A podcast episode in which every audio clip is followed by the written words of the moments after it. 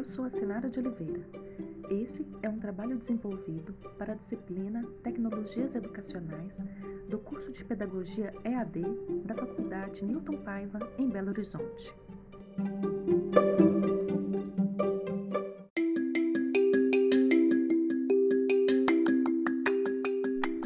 Esse podcast tem a finalidade de relatar experiências da educação, seus desafios e desdobramentos para que a escola mantenha um vínculo com alunos e famílias neste momento de pandemia e isolamento social. No primeiro momento, eu converso com Rebeca Rodrigues, pedagoga, professora da rede privada infantil. Depois eu converso com Juliana, uma das donas da escola Cognitos, da rede privada infantil. E por último, com Maurício Lomeu, gerente de sistemas e professor universitário pela Rede Pitágoras. Fique conosco e sejam bem-vindos.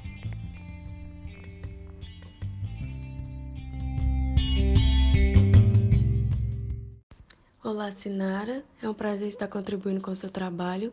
Meu nome é Rebeca Rodrigues, sou graduada em Pedagogia pela PUC Minas e pós-graduada em Neuropsicopedagogia pela Faculdade Batista de Minas Gerais e no momento eu atuo como professora regente da educação infantil no nível 3. Olá, Rebeca. Obrigado por participar desse podcast comigo. É um prazer tê-la aqui. Então vamos lá. Você tem recebido o suporte necessário da escola para transmitir as suas aulas? Você já tinha experiência com as NTICs ou teve que se adaptar e aprender todo o processo para atender a demanda da escola e dos alunos? As crianças têm dado retorno? Como que os pais têm reagido às aulas à distância para crianças tão pequenas?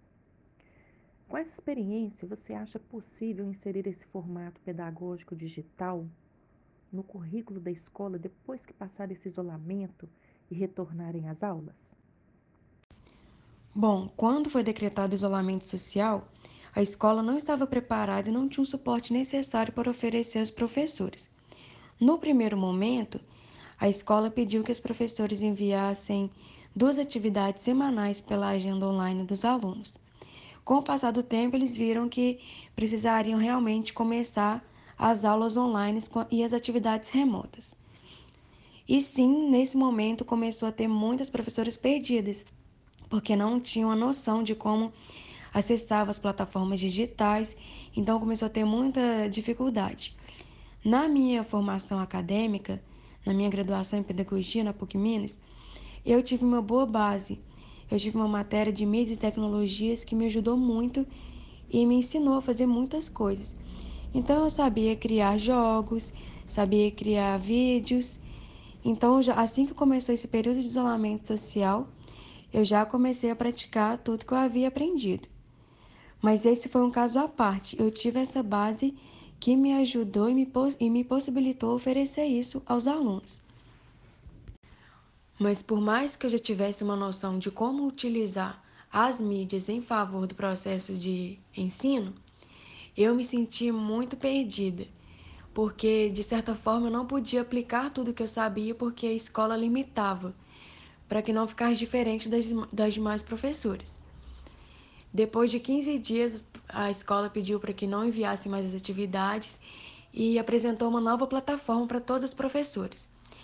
E aí foi um processo muito complicado, porque ninguém conhecia a plataforma, era uma plataforma que exigia muito treino, e em três dias nós tínhamos que estar prontas para entrar nessa plataforma, criar conteúdos online e postar.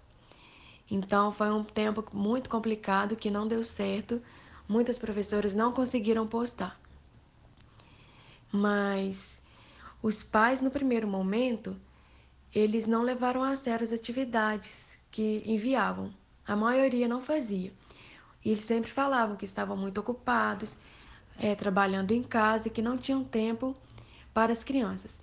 Como eu sou professora de educação infantil, os pais que eu tive retorno eram pais que só tinham um filho. Sempre que tem uma criança que tem um irmão mais velho, a mãe sempre falava que estava dando preferência ao irmão mais velho.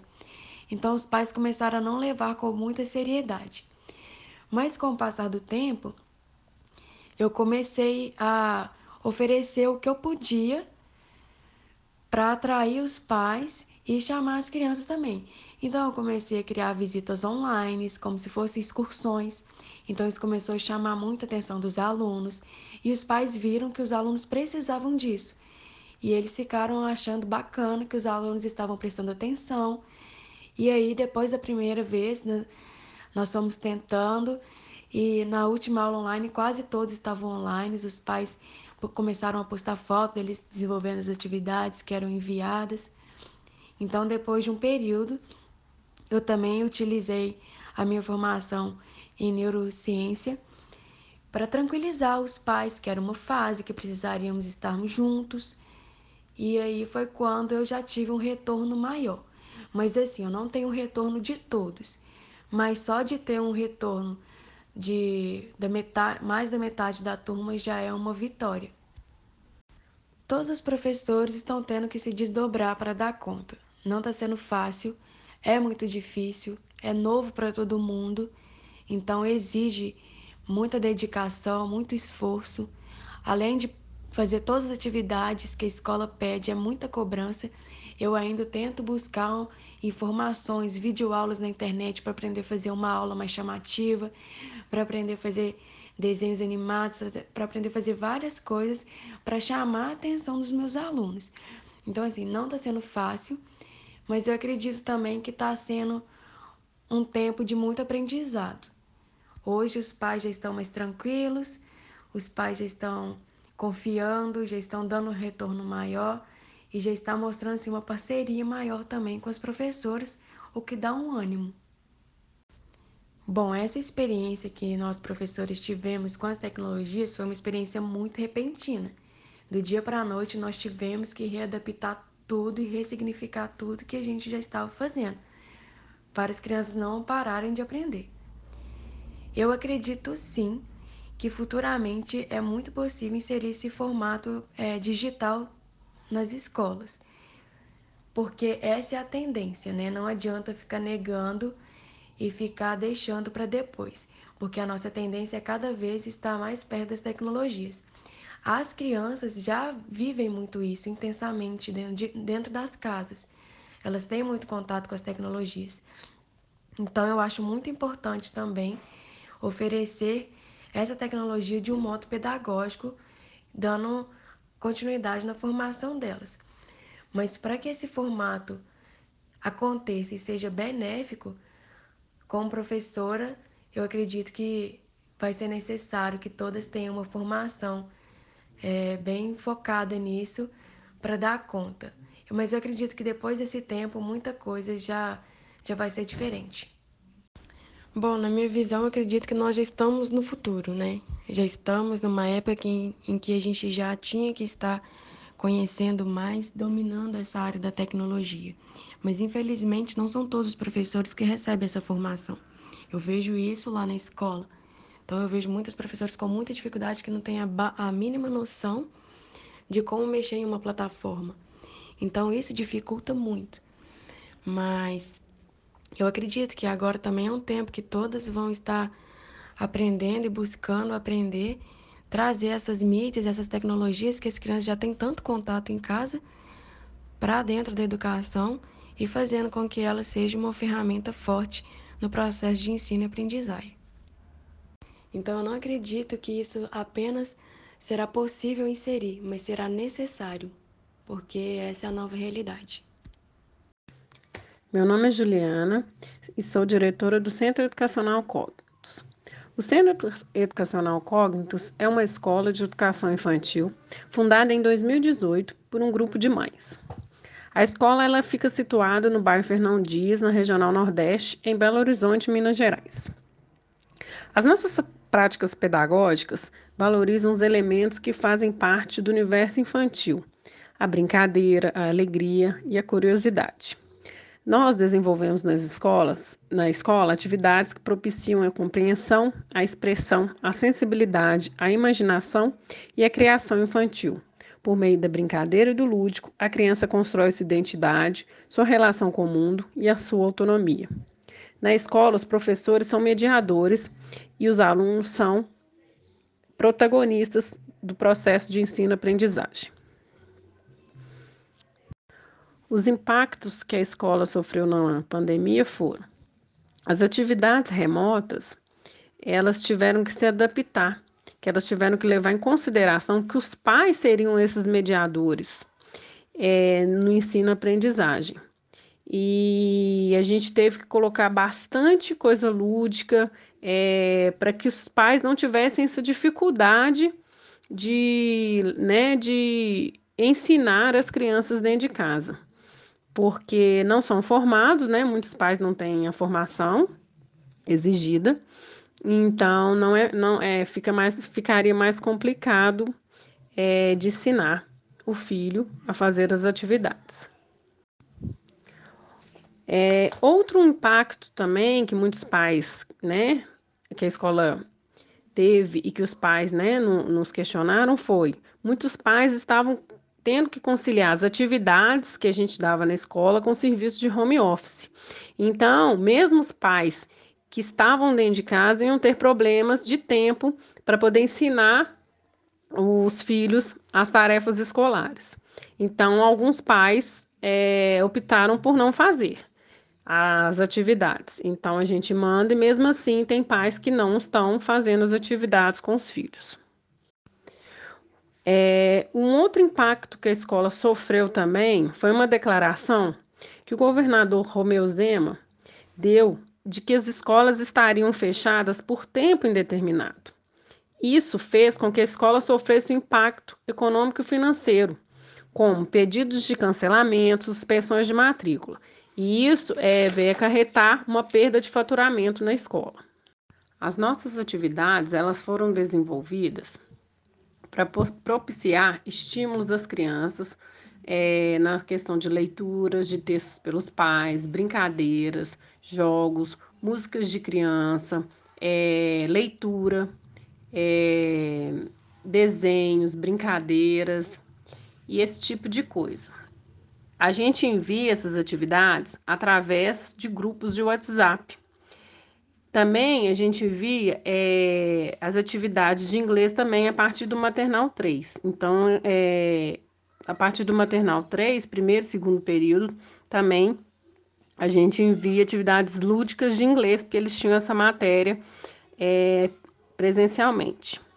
É, foi feito também vídeo das professoras, todas as professoras fizeram vídeos, é, vídeos das aulas de culinária que a gente tinha também presencialmente. Então, a nossa é, nutricionista ela faz os vídeos toda quinta-feira, a gente posta, ou na sexta, a gente posta vídeo de culinária também.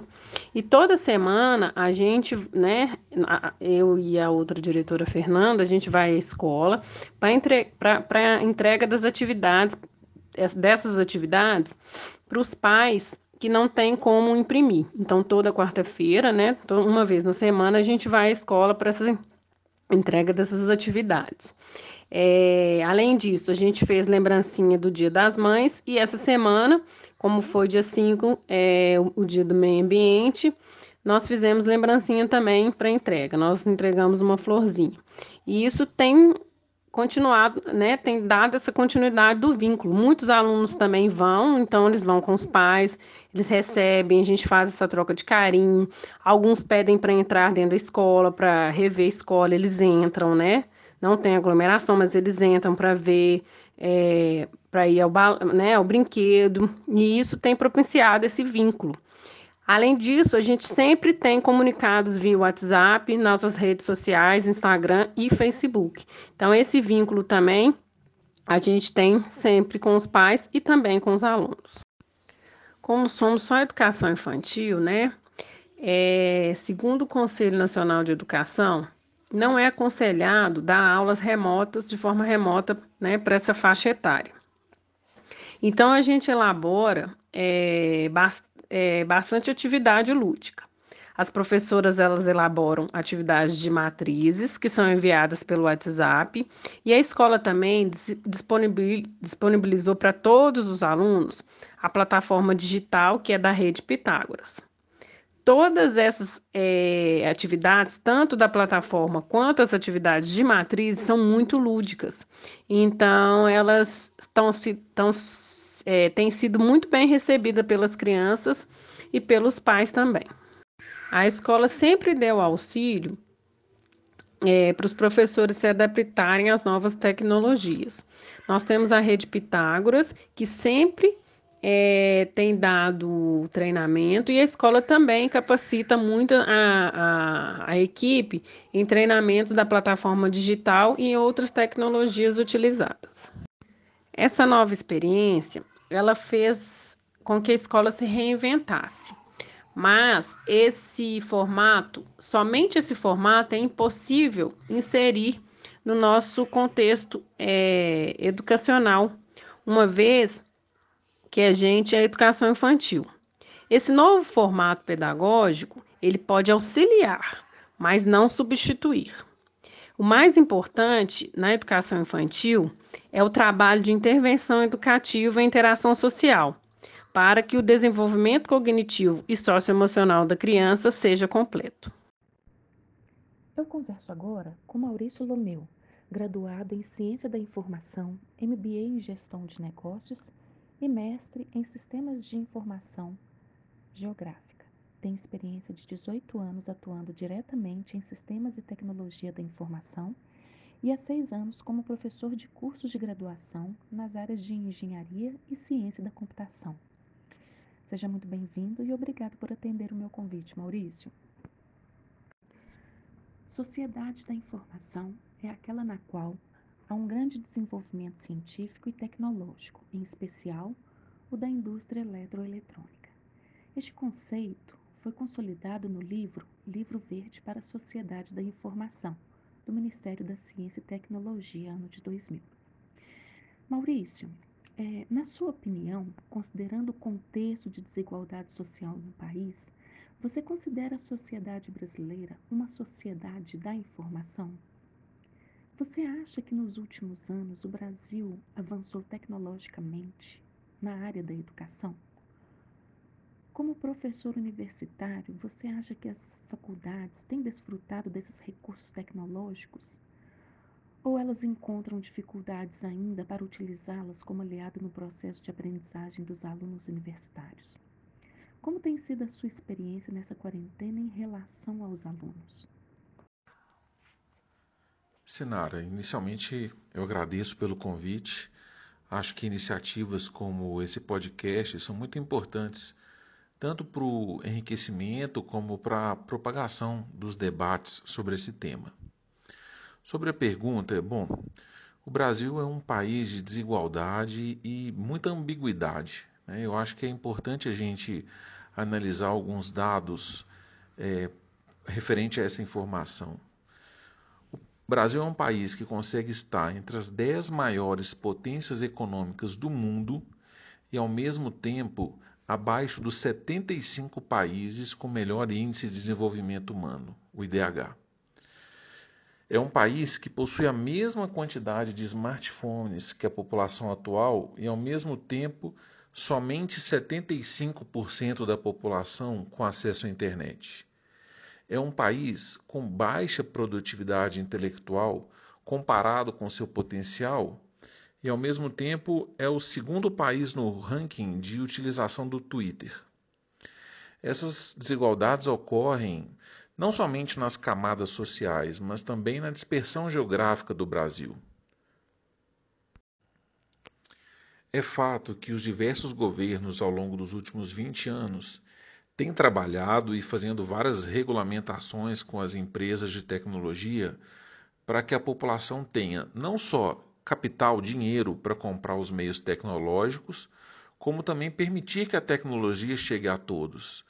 É, a população tem que ter dinheiro para poder contratar uma internet para sua casa, comprar um telefone, como também tem que ter provedores de tecnologia que cheguem à casa dessas pessoas. Hoje, 60% das, das escolas públicas já possuem internet e há uma meta ousada do governo atual para que até o fim do ano chegue a 100% das escolas. Essa meta ficou mais forte ainda agora com a necessidade de distanciamento social causada pelo Covid-19. 100% das universidades federais já possuem internet, produzem e publicam, divulgam tecnologias e informações que são relevantes não só para o Brasil, mas globalmente. Todos esses fatos mostram que, apesar do Brasil ainda patinar bastante no seu potencial e principalmente na equidade do acesso à informação, ele já é sim uma sociedade da informação. Quanto ao avanço nos últimos anos na tecnologia, mais especificamente na educação, é importante verificar que as escolas particulares, principalmente por questões econômicas e de mercado, avançaram bastante na utilização das tecnologias para o EAD, o ensino à distância. A grande maioria já oferece cursos, sejam 100% à distância ou semipresenciais. E hoje já existem empresas de tecnologia específicas que provêm soluções especificamente para a área de ensino. Já tem ferramentas de videoaula, plataforma de comunicação entre alunos e professor entre os próprios alunos, aplicativo de celular, ferramentas que permitem ao aluno não só ter uma experiência e um engajamento tão profundo no meio virtual como se ele estivesse no meio presencial. Já no meio público, pelo menos até o início de 2020, a, a gente não percebia isso nas escolas, é, tanto universidades quanto ensino fundamental e médio. Agora, muito forçado pela pandemia né, do Covid-19, o cenário parece que está mudando. As escolas estão, de forma forçada, se equipando tecnologicamente e capacitando seus colaboradores eu acho que ainda é necessário mais tempo para avaliar se essas ações que estão sendo tomadas realmente serão sustentáveis. Se teremos uma nova prática no ensino público ou se elas vão funcionar exclusivamente durante esse distanciamento social. É, muita polêmica nessas últimas semanas quanto à data é, do Enem, mas o resultado do Enem deste ano, especialmente comparado com os anos anteriores, e na comparação de alunos da classe pública versus privada, eu acredito que vai ser um bom indicador do funcionamento e eficiência dessas novas ferramentas. Sobre a minha experiência pessoal, é, atualmente eu trabalho como gerente de sistemas em uma empresa privada e eu já trabalhei como professor universitário em três universidades privadas de Belo Horizonte. São dois meios que, mesmo em escalas diferentes, têm relação direta com a tecnologia. Como professor, eu já trabalhei nos modos tanto presencial, semipresencial e à distância. E nas universidades que eu trabalhei, era muito claro, né, era muito evidente, até por uma questão de mercado, como elas já estavam preparadas para o ensino à distância. É, sempre há o que melhorar mas as ferramentas e principalmente a cultura organizacional já estava modelada para a utilização bem rápida dessas tecnologias. Ao mesmo tempo, as universidades têm percebido uma redução do analfabetismo tecnológico, ou seja, os alunos também já, já chegam preparados para utilizar a tecnologia eh, no processo do seu aprendizado. Algumas universidades já, inclusive, passam agora da etapa de utilização exclusiva da tecnologia, mas também para o engajamento tecnológico. Essa é uma etapa onde o aluno ele não é simplesmente um ouvinte, ele não tem uma atividade exclusivamente passiva no ensino, mas ele se engaja com a turma, com o professor, tudo utilizando ferramentas é, no modo virtual. É, uma vez que o aluno se adapta a esse modelo, são poucos os casos que eles, onde eles optam por voltar para o modo presencial. É claro que a gente tem que respeitar as variações para cada curso e para cada momento de aprendizado. Há cursos e momentos que demandam, por exemplo, o aprendizado presencial em laboratórios. Né? Isso é até então inevitável, mas no contexto geral, o ensino à distância tem evoluído e tem colhido bons resultados é, nas universidades. Eu acredito piamente que o sucesso e a expansão, expansão é, desse método de ensino seja uma questão simplesmente de tempo e talvez um tempo muito mais rápido do que a gente imagina. Bom, mais uma vez eu agradeço pelo convite, espero ter trazido uma nova perspectiva para esse debate e na colaboração do entendimento melhor das tecnologias voltadas especificamente para o ensino. Um grande abraço.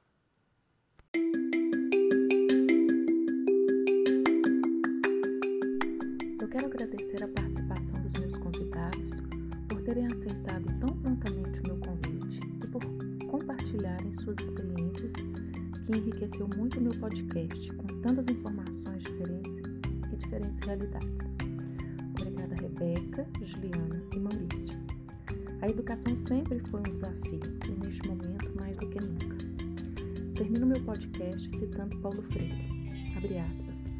Como professor crítico, sou um aventureiro responsável, predisposto à mudança, à aceitação do diferente. Nada do que experimentei em minha atividade docente deve necessariamente repetir-se. Fecha aspas. Como seres inacabados, somos desafiados a todo momento a mudar e ressignificar nossas ações.